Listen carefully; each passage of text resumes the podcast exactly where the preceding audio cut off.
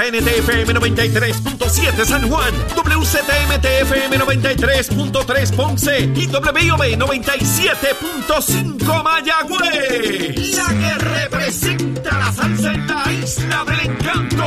De aquí para el mundo. A través de la aplicación La Música Z93. Tu, tu emisora nacional de la salsa.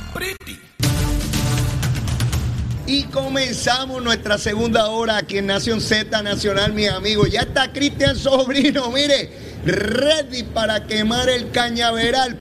Hablándole claro al pueblo.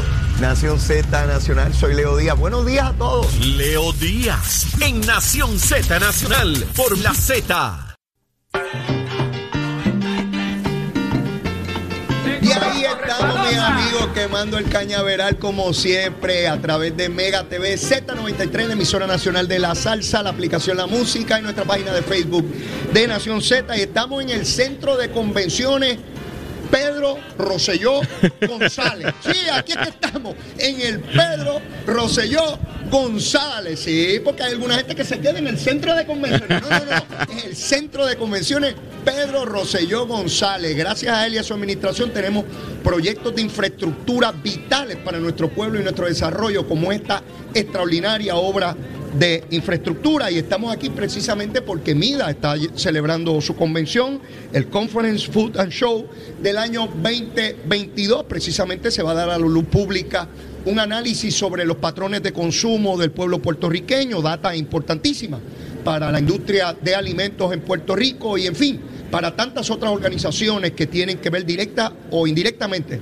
con ese evento tan importante que es llevar los alimentos al pueblo de Puerto Rico. Y me acompaña como, bueno, no puedo No decir, costumbre. Hoy, hoy no es lunes, ¿verdad? Él está todos los lunes, pero este lunes tenía unos compromisos profesionales y no pudo estar con nosotros, así que le pedí y él gentilmente aceptó estar hoy con nosotros, pero es todos los lunes que está, así que está, hoy le pagamos doble dieta por estar con nosotros.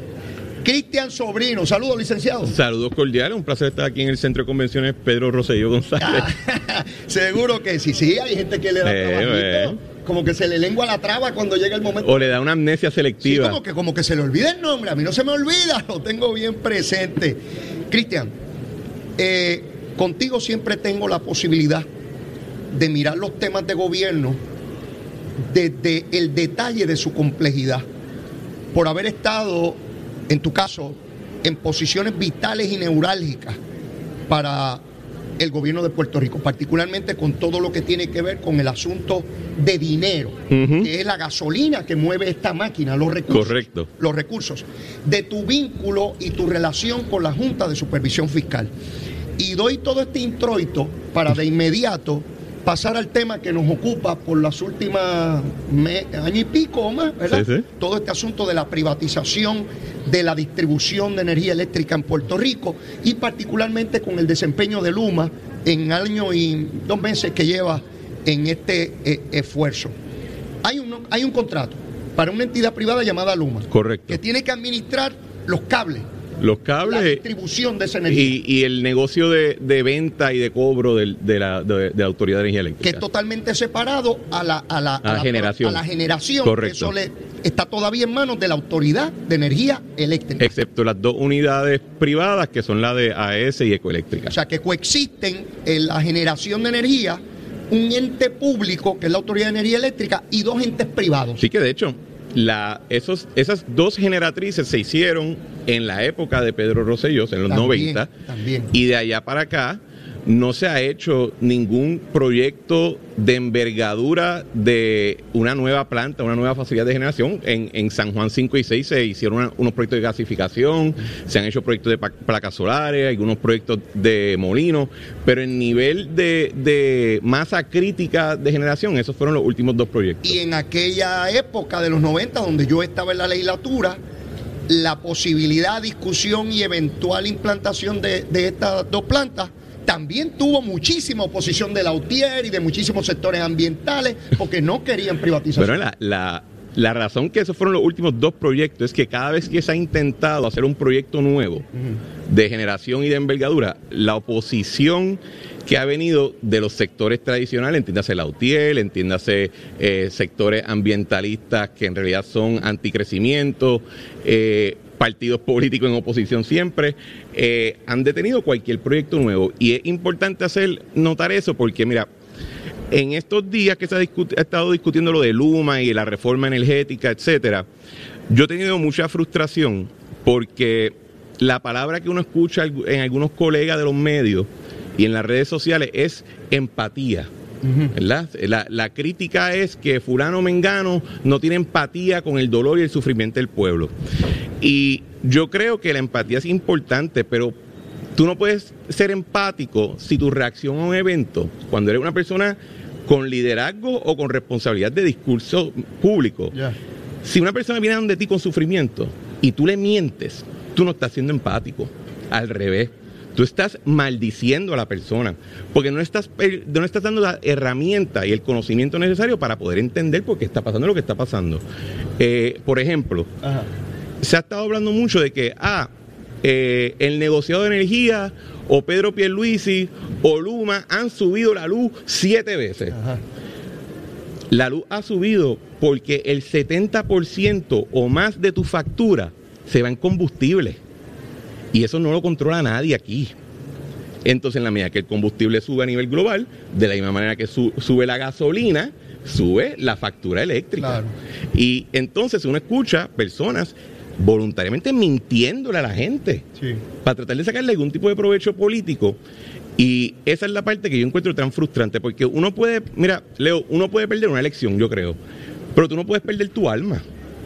Y tú no puedes estar poblando el mundo con mentiras, con paquetes, con argumentos de mala fe, porque piensa que vas a ganar el año que viene, que chévere, pero el año después te chavaste tú. Eh, para, para, para mirar ese ejemplo con crudeza, tú puedes escuchar a un legislador decir, como hace Luis Raúl, ah, es que Luma ha subido la luz y estamos pagando más. Y el que está escuchando dice, ay, ese hombre es empático, está solidarizándose con mi dolor. Pero le está mintiendo porque no es Luma. Correcto. Y entonces, ¿qué ocurre? ¿Qué pasa? Mira, el, en el 2020 hubo un apagón y José Ortiz se tuvo que ir de energía eléctrica. En el 2021 hubo un apagón y se tuvo que ir a Fran Paredes de energía eléctrica. Ahora hay un apagón y ahora estoy montando de Luma. Quizá el año que viene un apagón y Josué Colón, que es un, as, es una persona eh, eh, muy conocedor, tiene una intensidad de trabajo y tiene un liderazgo incuestionable. Definitivamente. Se va a un apagón de la manera incorrecta y tú vas a ver a estas mismas personas pidiendo, pidiéndole la cabeza. Que lo tiren a, a la bahía. Y el asunto es que la razón que ya discutimos el tema de la luz, de, la, de la factura. ¿Por qué la factura ha subido? No ha tenido nada que ver con aumento de tarifa, tiene que ver con aumento en, costo de combustible a nivel mundial. La razón que la energía no llega de punto A a su casa no tiene que ver con que fulano mengano no sea empático o sea mala gente o no es la persona que te caiga bien. Es un asunto de ingeniería, es un asunto de infraestructura, es un asunto de la máquina, ¿verdad? Y que nadie me venga a decirme a mí que por un año de la operación de ese sistema, por otra parte, que no era la Autoridad de Energía Eléctrica, ahí fue que todo se dañó, porque no hay data que te compruebe eso, todo lo contrario. En el 2017, y estos son documentos públicos, los niveles de apagones que habían, tanto por los asuntos en las plantas generatrices como en la infraestructura de transmisión y distribución, eran igual o más, eh, o más presentes. Entonces, estamos discutiendo todo un contrato, nadie nadie, nadie, y esa parte le cae tanto a la oposición política de ahora como a la administración, nadie ha pensado poner una pantalla y decir, mira, estos son los cables que pensamos tirar. Y están en esta distribución. Y, no se está hablando de la máquina como tal, que es al final del día lo que lleva la energía a tu casa. No es la empatía de nadie. La, electricidad no, no responde a tus emociones, responde a la física. Es interesante porque yo, yo transporto eso a la conferencia de prensa que tuvo Luma la semana pasada, donde no había un traductor, hablaron en inglés y yo veía gente de la opinión pública. Nos faltaron el respeto como pueblo porque no había un traductor y que se Claro, debió haber habido un traductor, ese no, es el punto. Es que Cristian, a mí me importa un bledo si hablan cantonés o el que esté bregando con los cables. A mí lo que me interesa es que haya energía eléctrica. Claro. Y claro. que tengan el personal necesario, el personal, que tengan un plan y que yo vea una mejoría que va consistentemente creciendo con la longevidad de la, de, de la, de la, de la compañía en su desempeño. De hecho, tú hablabas ahorita sobre ese ajuste de combustible. Antes lo hacía la Autoridad de Energía Eléctrica por allá. eh, y no sabíamos ni la fórmula. No, no. Hoy lo tiene que aprobar un ente distinto, separado y autónomo, que es el negociado. Era un misterio. Nadie sabía. Literalmente era un misterio y las personas que lo corrían lo atendían como si fuera un secreto, eh, como si fueran lo- los textos escondidos de Jesucristo. Sí, sí. Así era como se atendía el asunto. Mira, Luma no es perfecto. Yo no, yo no trabajo para Luma y no tengo nada que ver Yo con tampoco, Luma. De hecho, yo sí he trabajado con gente que detestan a Luma. Así que te puedo decir que yo no tengo ningún dedo amarrado con ellos. Incluso cuando yo estaba en el proceso de licitación de, eh, de la PP que termina siendo la de Luma, te puedo decir que Luma no era mi favorito. No era tu favor. No era mi favorito, pero no es que era malo, es que yo tenía un criterio Tenía diferente. Pero ¿sabes qué? otro. Cuando yo me salgo de ese proceso, pasó un año y medio más, Dios sabe que pasó en ese proceso que yo hubiese cambiado de opinión.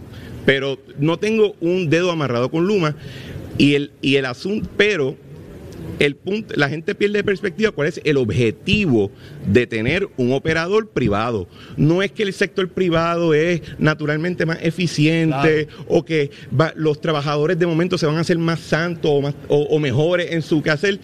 Es que, dada por muchas razones, en Puerto Rico el sector público no tiene consistencia ger- gerencial. ¿Y qué hace eso? Que entonces no tienes la capacidad de transmitir tanto, lo que, tanto los logros como los errores. Ninguno de nosotros comenzó a trabajar siendo eh, un, un doctor jurídico. El experto. Nos tuvimos que, uno aprende que con cicatrices, Ajá. con experiencia, con, con- entonces, en la medida que tú tienes un operador privado, sea el que sea, por la naturaleza de cómo se estructuró ese negocio, tú estás reintroduciendo la consistencia gerencial que incluso fue la razón original para hacer la autoridad de fuentes fluviales, que fue el, el- el precedente de, de la autoridad eléctrica. En el 1950, cuando Muñoz entra a la gobernación, se hace un informe a su petición que decía que las corporaciones públicas no podían ser independientes del gobernador. Que ese era un asunto de cuando habían gobernadores nombrados por el presidente y ahora las corporaciones públicas tienen que responderle al gobernador. O sea, la politización de las corporaciones públicas no es de, del bipartidismo ni del, ni de los otros días. Es del 1950, es por diseño, ¿verdad?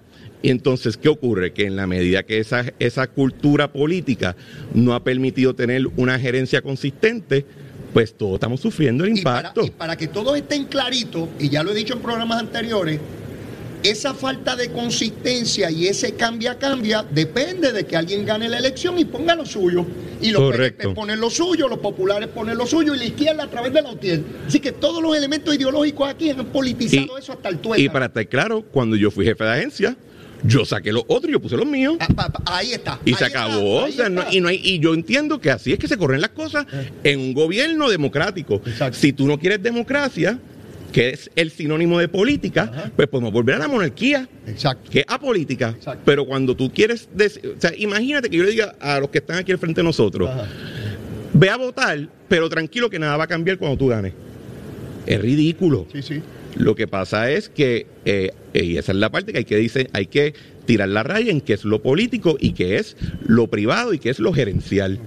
Y en esa medida, pues, esa es la razón de, de tener que hacer un contrato de operación privado. No es porque va a bajar maná del cielo o porque ellos tienen la llave escondida para arreglar todos los problemas. de que el gobernador quiere castigar a este pueblo, no sabe lo que está pasando, Pues, porque sí. vive en fortaleza, porque O, no- o que el mal servicio en verdad es malo porque así puedes robar más. No, es mal. O sea, cuando la gente roba, te tiende a dar un buen servicio para cogerte bobo. Sí, sí. Así que te roban. No, no Sí, es. para que no le prestes atención y no lo fiscalices, Correcto. porque si está corriendo bien, pues está Bueno, te- vamos a dar un ejemplo. Cuando pasa Huracán María, Ajá. que estaba la compañía Whitefish corriendo, Ajá. Whitefish le montaron una campaña en contra, se cancela el contrato, Whitefish sale totalmente absuelto y su reemplazo, el presidente de esa compañía Cobra, está preso. Con, con funcionarios de FEMA. Porque pues, con el esquema de corrupción más grande en la historia de esta bendita isla, dos mil millones de dólares. Exacto. O sea, que hay que ver las cosas y no, y no es no tener empatía, pero es entender que ante asuntos complejos, ser el que está gritando más alto no necesariamente le va a proveer a la gente que tú representas y a la cual tú estás liderando las herramientas y los hechos necesarios para que puedan internalizar la situación. Eso yo lo he enfatizado mucho, porque como estuve en el gobierno por mucho tiempo, en la década de los 90, y vi la telefónica, el superacueducto, las mismas empresas estas que, que generan energía privada si el gobernante se deja ir por la gritería de los grupos políticos, se desvía de la atención de la agenda y no va a lograr cosas. Claro. Tienes que mantener el foco de atención donde es tomar las decisiones sabias cuando corresponde, ni antes ni después, ni por gritería ni por presión. Y eso es empatía. Cuando tú logras cosas, hablas con la verdad, sea buena o mala, porque eres empático conmigo si me dices cuál es la verdad. Que Correcto. mi queja con Luma de que en la medida en que tú no me dices cuánto tiempo va a tardar el apagón, mientras está todo eh, que yo no sé por dónde tú vas, pues no estás siendo empático. Pero si tú me dices, Leo, donde tú vives, va a tardar dos horas, pues yo me planifico. Luma no ha tenido ese portavoz y los enemigos de Luma no son poquitos y son poderosos. Y, y, tienen una facilidad para meter paquetes que es increíble, que, que, raya. Pues, y también ese es el otro asunto, ¿verdad? No puedes, y, y de nuevo, no es por cargarle el agua a nadie, porque diría lo mismo, sea la compañía que sea. Tampoco puedes esperar que una entidad privada va a reaccionar de la misma manera que un grupo político. Por supuesto que no. Eh, ¿Por qué? Porque, por ejemplo, una entidad privada no se puede dar a la, no se puede dar el lujo de meter las patas, porque entiende que su credibilidad entera se basa en que si tienen un error te votan. Claro. Esa es la cultura en el sector privado. Uh -huh. Pues eh, cuando tú traduces eso a un, a, a un estilo gerencial como el de aquí político, pues no encaja. Pero la respuesta a eso no puede ser entonces que le ponga un micrófono al frente a cuanto embustero se te ponga en fila. Sí. Y es así, y, y, esa, y de nuevo, es increíblemente frustrante porque, mira, por ejemplo, mi, mi, en mi casa, por los apagones, eh, se dañó una de las unidades de aire y yo tengo allí un calor brutal, ¿verdad? Eh, y me va a costar muy caro reemplazarlo. Yo, a mí no me gustan los apagones. Pero que me venga a decir que es porque fulano es mala gente, o el otro es un embustero, o el otro no tiene empatía, o lo que sea. Mira que se vea para la porra. No me insultes la inteligencia. Yo soy un adulto. Háblame como un adulto. Pero entonces estamos favoreciendo un discurso de la gente gritando y, y hablando como si fueran corriendo como si fueran gallinas sin bueno, cabeza. Es que yo veo los programas de radio, televisión y llevan una gente allá a gritar. Cuando llevan las personas que tienen la información no los dejan hablar. Fermín, lo llevan a los programas y le brincan encima y el pobre hombre casi no puede, no puede hablar. Claro, yo creo que le hacen falta algunas destrezas de parar a la gente y decirle, o tú me dejas hablar o yo me voy de aquí. O, o le dice, mira, sí, estás metiendo un embuste ya. Es una charlatanería. Entonces pone a todos los que se van a poner como quiera y los pones a todos. ¿Verdad que el pueblo no tiene luz? ¿Verdad que pues, si eso lo sabemos todos? Nosotros no somos idiotas. Correcto. Eso, eso lo sabemos. Eh, de hecho, este, y tenemos que ir a una pausa, esta, esta negociado de, de, de energía. energía que yo no sabía hasta el viernes pasado que estuvo aquí la licenciada Lilian Mateo, que tú me vas a explicar ahorita cómo llegó, cómo llegó. Tú me vas a explicar que me tomó por sorpresa cuando. Después de la pausa me vas a explicar. De una explicación excepcional de qué significa esa entidad en el gobierno de Puerto Rico, que es la que toma las decisiones y nadie los entrevista. No. A los que tienen la data, entrevistan a los alborotosos, a los agitadores, para meter más odio y odio y odio en esta sociedad. Pero tenemos que ir a una pausa y luego de la misma venimos con el licenciado Cristian Sobrino, que antes de que me diga cualquier otra cosa, me tiene que decir cuál es la recomendación de almuerzo para hoy viernes. Que venimos bajando, mire, chévere, aceleradamente. Na Nación Z Nacional por la Z decía, no, no es fácil. Y ahí está en pantalla el cañaveral, mire cómo coge fuego eso a través de Mega TV. Mire, ya se fueron todas las ardillas y todas las ratas que habían ahí, ¿sabe? Cuando yo le pego fuego a eso no hay break. Y llegó Cristian su sobrino y le metió miles de grados Fahrenheit adicional a la cosa. Cristian, Son las nueve y media. Diga usted. Y es hora de recomendar almuerzo. ¿Qué, qué tú recomiendas hoy? Bueno, yo voy a estar en la calle, así que voy a almorzar un sándwich cubano. Ah, De una panadería muy especial por casa que hasta que no paguen, pues no se llevan el- el- la mención. ok, perfecto, perfecto. Sándwich cubano, mi hermano. Sí, sí. Nos vamos de un sándwich. Pero es especial porque le ponen también cantipalo.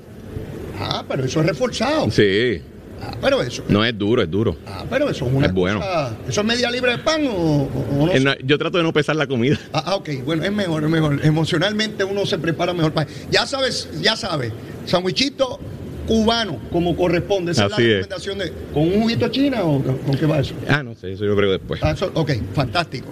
Bueno, Cristian, yo entrevisté el viernes pasado a una de las comisionadas de negociado de energía, eh, la licenciada Lilian Mateo. La conocí por radio el día antes porque la estaban entrevistando. La escuché como tres minutos y me bastó para saber que era una persona de alta competencia, una profesional de primer orden. No solamente por el conocimiento, por su destreza de comunicación, por, por la capacidad que tiene de expresar con, con mucha firmeza los asuntos para los cuales está preparada, la invité y tuvo la gentileza de venir al programa el viernes pasado. Te lo mencioné antes de comenzar el programa y qué fue lo que tú me dijiste.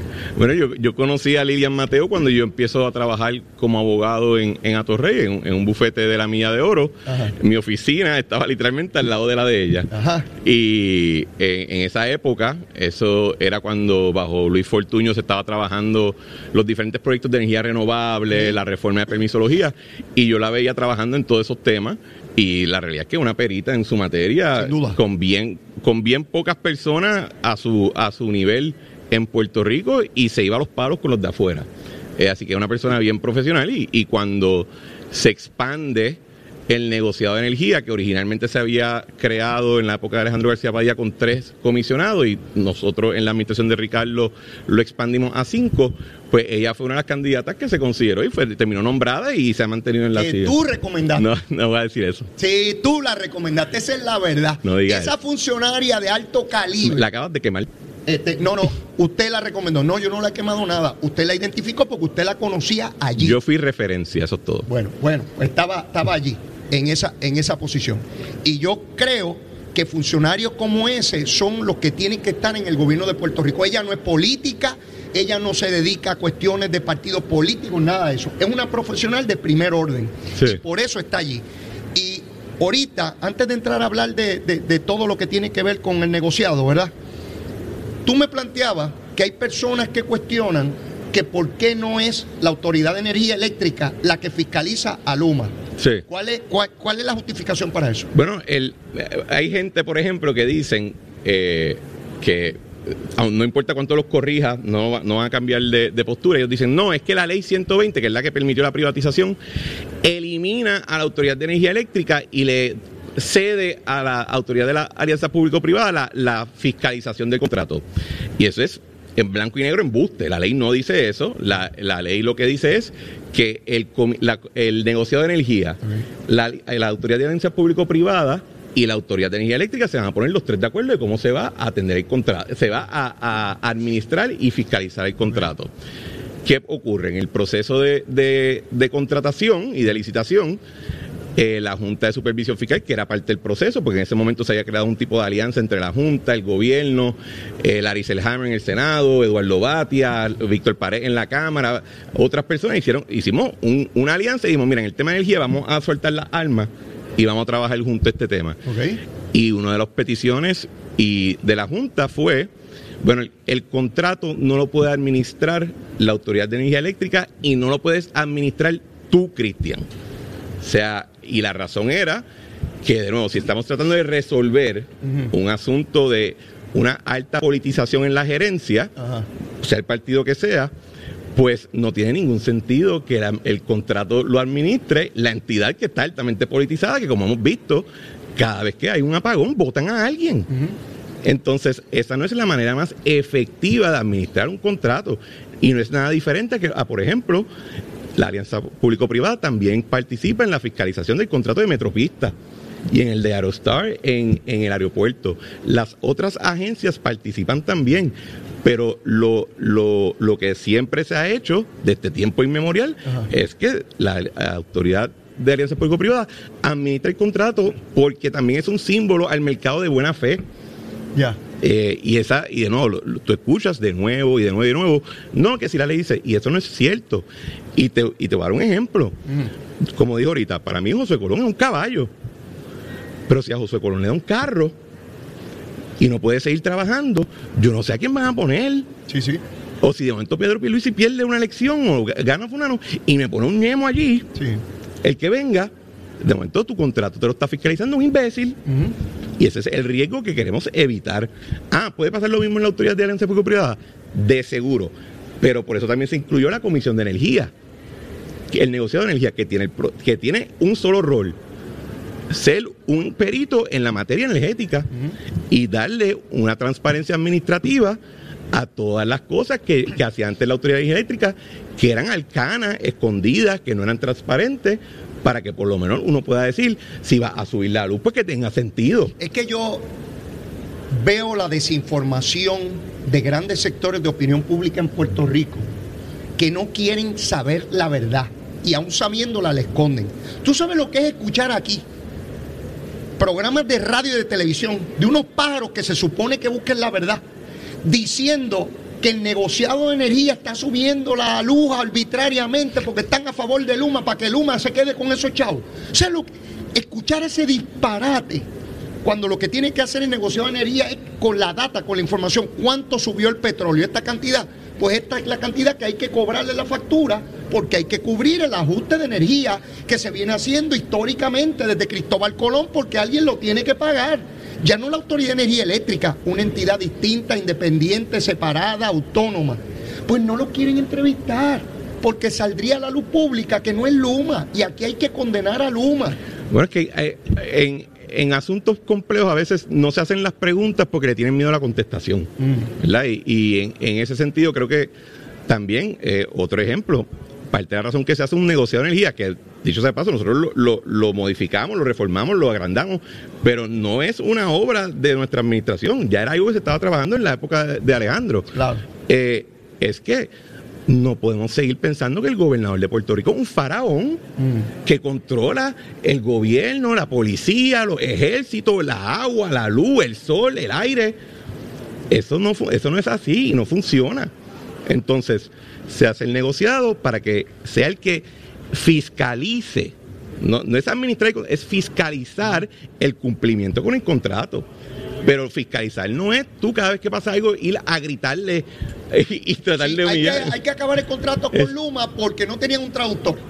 Y estamos indignados. Hay que quitar el contrato de Luma porque Wayne me cae mal. Hay que quitar el contrato de Luma porque pues se rompió un palo allí. No hay unas métricas que tienen que ver con ingeniería. Yo no puedo evaluar a Luma porque yo no soy ingeniero. Yo sí sé cuando se me va la luz y sé que hay un problema y que persiste un problema. Eso yo lo veo como ciudadano. Lo más que puedo hacer es entrar a la página de Luma y ver cuántos abonados, que antes la autoridad no lo daba, No. cuántos abonados no tenían energía. Hoy Luma lo tiene que poner porque es parte de las métricas y de la transparencia que se le exige. y sería Luma o el que entre. Pero, y, eh, y lo que dijo ahorita, eh, la condición que nos puso la Junta es que no lo administre la autoridad eléctrica y no lo administres tú, Cristian, Exacto. personal. Exacto. Porque hay una realidad. Yo en mi función, yo era lo más profesional y técnico posible. Pero yo admito, yo era una figura política, yo respondía a mi gobernador. Seguro. Y hubo una ocasión cuando todavía no se había hecho el proceso de, de- de privatización, que la Junta de Energía Eléctrica se fue, eh, se- lo que le dicen went off the reservation, según eh, la clase política, y yo lo limpié a todo, pues le dije, te tienen que ir. Pues entonces, ese es el punto. Porque, y no, y una cuestión de tratar de decir, porque esta es la otra, ¿verdad? Siempre el argumento es, bueno, es que el malo eres tú, yo soy bueno. Si eres una persona seria, adulta y profesional, tú tienes que reconocer que hay roles y hay funciones en esos roles. Y si tú estás en un rol político, tú eres político. Cristian, yo veía ayer sectores de opinión pública que decían, pero es que Wayne sigue ahí. Eh, eh, a tono con el planteamiento que tú haces, a alguien hay que votar y se resolvió todo. Exacto. Votaron a alguien. La, la pregunta que hacían periodistas esta mañana es, es que él sigue ahí, es que él sigue ahí. Mire, yo no sé si Luma va a man- amanecer, a permanecer Wayne en esa posición u otra. Lo que es evidente, Cristian, es que aquí llega un individuo de nombre Duke Austin, Ujú. es el presidente de Cuanta, el, el grande, como decimos en Puerto Rico, que, vino el grande. que hablando de empatía, comenzó siendo senador y líder de una unión. Así comenzó. Sí, esto, esto no es un... Ese que habló ayer Ese comenzó como celador. celador y después fue delegado de su unión. O sea, que ese manda y va. Ese, Ese sabe lo que ese, es se- ese se trepa en los postes y toda la... Y ese es el presidente. Exacto. Y dijo allí que ellos no han fracasado en ningún lugar que han estado y no van a fracasar aquí. Pero eso no es decirlo nada más, obviamente lo tiene que demostrar. Puso atrás a empleados de Luma, que son boricuas, son puertorriqueños, no son americanos, ni yanquis, ni toda la cosa. Entonces hacen una conferencia de prensa, ahora digo yo, empática, porque era empática de decir, para los que buscan empatía, empatía. Eh, y, y con un buen, con traductores allí, casi verbatim lo, lo que se decía. Diciendo, mire, no hemos fallado nunca. Reconocemos que hemos tenido errores. Estamos eh, revaluando todo. Yo voy a estar aquí a menudo para evaluarlo personalmente. Y escuchaba esta mañana sectores de opinión pública. No, como quiera va a fracasar. Como quiera va a fracasar. Mire, para ustedes fracaso siempre y fracasará porque hay un gobernador estadista contra Yao, yo lo sé. Siempre van a estar alarmados en la radio desde que amanece y en la televisión y agita y tirando los perros y los perros. Cristian no van a descansar, viven de eso, se ganan los chavos de eso, adquieren poder político. Katy Roure, la que presentaron allí al frente, Sí. que había sido de la juventud del PNP. Pero no dicen el montón de empleados de Batia que son altos ejecutivos del humo. Sí, eso no, eso no cuentan. Esos no cuentan. Esos no cuentan. No cuenta el de Relaciones Públicas, que es del movimiento Victoria Ciudadana. Ese no. Pero es que- ese es de lucha entrega. Pero, pero de nuevo, en Puerto Rico, todo adulto de 18 años o más Ajá. puede votar. Claro. Yo no, yo presumo que todos votan por una preferencia. Ah, no, no, no, pero. Sí, no, no. no, no, tú, tú- tú estás bien hasta ahí. Hasta que mencionas a los estadistas. Esos Ahí no, son pochi. Esos no tienen derecho. Y hay que quitar a los gobiernos. Y la marchita o la. Mira, sea grande o chiquita, los que vayan allí. Digo, se van a ver mucho porque eso es una esquina allí. Sí, sí. Allí yo llego con mi familia, ya llenamos aquella esquina. Y después nos vamos a la San Sebastián y nos damos allí una cosita. sí, allí, un vacilón tremendo. No importa los que vayan, la intención de la mayoría, no voy a decir que todo, es tratar de tumbar el gobierno. Claro, No esa es la, es Luma, la Luma es la excusa de hoy, igual que fueron las playas, igual que era el condominio Sol y Playa, igual es que, que los- la gentrificación se nos están quedando los americanos con las casas en Puerto Rico y no hay casas para los puertorriqueños. Todo ese discurso de peregrulla y de folloneta. Bueno, y, de- y no es solamente un discurso, es una teoría. O sea, vamos, vamos a hablar ya en términos de, de- de el plan de trabajo de ellos, ¿verdad? Dale. Hay, cuando uno lee los, las teorías y la literatura de ese tipo de movimiento, ellos creen en una, ah, no creen, no todo el mundo, pero hay un capítulo entero del libro que dice, tú tienes que desestabilizar el gobierno y la, y la situación en, en una jurisdicción para poder entonces causar que se colapse el, el sistema y tú puedas reemplazarlo. Eh, y no, colapso no es solamente, ay, te voy a que te renuncien, no, no, que el servicio sea malo. Promueve que la gente no cumpla con las leyes, promueve que no respete al oficial público. Es, un, es una estrategia frontal y de colapso. O sea, no están buscando ganarte una elección solamente, quieren que tú no tengas en dónde sentarte, ¿verdad? Porque ellos tienen una filosofía que creen que es la correcta, de que la manera hacia el progreso es descartando esta estructura electorera y implantando lo que ellos entienden que es divinamente eh, eh, divinamente revelado en, en- en los libros de... Yo lo de discutí ayer. Ya las elecciones no son importantes. Ya estos grupos dicen, el pueblo piensa así. Ellos no han consultado al pueblo. No, ellos no han llevado nada a votación. No, y, nota que, o sea, hablan, hablan del pueblo como antes se hablaba de la voz de Dios. Eh, el pueblo es este es una figura morfa que la escuchan solamente ellos. Tú y yo no podemos escuchar al pueblo. Eh, Ellos, ellos, Ellos solamente son los únicos, exacto. Y promueven lo que ellos adjudicaron que el pueblo piensa. Eh, na- tú preguntas por la calle quiénes son y nadie sabe quiénes son, pero ellos, ellos saben escuchar al pueblo. y están en todos los foros de opinión pública. Lo que pasa es que hoy hay medidas de contrarrestarlo porque hay, hay mecanismos como las redes sociales para diseminar la información correcta como corresponde. El pueblo vota. Yo creo en la votación y creo en la protesta también. Yo he protestado y protesta. Bueno, todos los días protesto aquí. Y sale por radio y televisión. Yo soy el mayor protestón. Lo único que yo pediría es que hagamos un esfuerzo por tener la información correcta y lo que es la verdad. Sea buena o mala, Cristian. Sí, Y correcto. que el pueblo tome las decisiones. Si el pueblo quiere cambiar el sistema, pues el pueblo lo cambió. Ah, Ahí están los mecanismos ahí, están las elecciones. y elegir personas que promueven incluso cambio de la constitución o la relación con los Estados Unidos. Pero estos sectores, a la cañona, ellos deciden qué gobierno está, qué gobierno no está, cuándo es que lo van a interrumpir para no hablarte de los millonarios, estos artistas y toda la cosa, que desde mansiones en los Estados Unidos te dicen aquí lo que hay que hacer, pero no se van a vivir a Capetillo en Río Piedra, ni a comerse el sándwich ese que te vas a comer al mediodía. Bueno, y también pregunta quién asume la responsabilidad, ¿verdad? Porque había una persona que, que es de estos que tú hablas de los, de los millonarios, que va muy bien en la vida siendo artista, que cuando ayer estaba hablando en las redes sociales decía, eh, es que yo no tengo que entender, eso te toca a ti político, yo me tengo que quejar. Exacto. Eh, pues, ¿sabes qué? Le creo que esa es su posición, pues, pero no puede ser entonces perito en la materia. Exacto. Porque tú has dicho que tu rol no es entender, tu rol es quejarte. Si tu rol no es buscar la información, verás para orientar. Sí. Si quieres educar a un pueblo, y yo creo que todos Y de tenemos hecho, esa que responsabilidad. grite todo lo que quiera. Seguro. Pero si alguien te trae la explicación, pues no te la tienes que creer de, del 100%, pero por lo menos internalice que hay un debate. Exactamente, que hay unas diferencias de opinión o que hay una realidad que no es la que tú estás planteando. Correcto. O al menos que hay una manera de atender el asunto por el cual te quejas. Exacto. Pero sencillamente es tumbar gobierno estadista. Es tratar de replicar de manera permanente lo que ocurrió en el verano del 19 sencillo. Y entienden que le funcionó allá y lo van a querer replicar. Y a los líderes estadistas que se pongan para su número. Sí, sí, porque si se le doblan las rodillas y hay uno que otro cobarde por ahí, ¿sabes?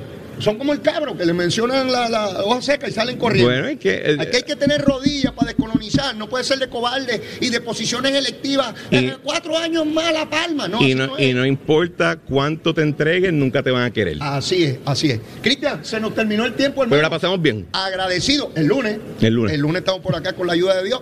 Mire, y antes de irnos de esta pausa, mire, me está regalando aquí un bultito de Case Solutions. Aquí, mírelo aquí, mírelo aquí donde está para que usted vea cómo es. Así, mire, así hacemos nosotros, así hacemos en Case Solutions. Seguro que sí. Bueno, mis amigos.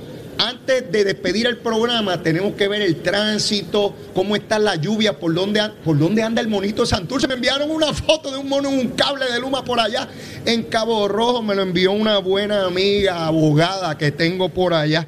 Mire, ¿cómo no decir su nombre a la licenciada Zulma Rosario, que yo la adoro, la amo, besitos en el cuto en mi vida. Vamos allá con la que sabe. Sobrino, mis amigos, terminando, recomendando ahí el sandwichito cubano. No está mal, pero mire, yo prefiero pollo guisado con mucha papa, mire, arroz blanco, habichuelas coloradas y unos amarillitos. Mire, le tengo unas ganas a eso, voy para encima que me las pelo, ya usted sabe cómo es. Mire, contento de haber transmitido hoy aquí desde el centro de convenciones Pedro Rosselló González. Mire, desde aquí, desde la convención de Mida, el Conference Food and Show, hasta el sábado. Esto está tremendo aquí, mucha gente, mucha algarabía, todo el mundo contento. Agradecido siempre de la sintonía de ustedes y como siempre, mi ruego, mi súplica. Si usted todavía no me quiere, mire, quiérame, yo soy como el monito de Santurce, cariñoso, juguetón y escurridizo. Y si ya me quiere, quiérame más, si siempre nos podemos querer un montón. Será hasta mañana, los quiero un montón, los voy a extrañar. Besitos en el cutis para todos. Llévatela, chero.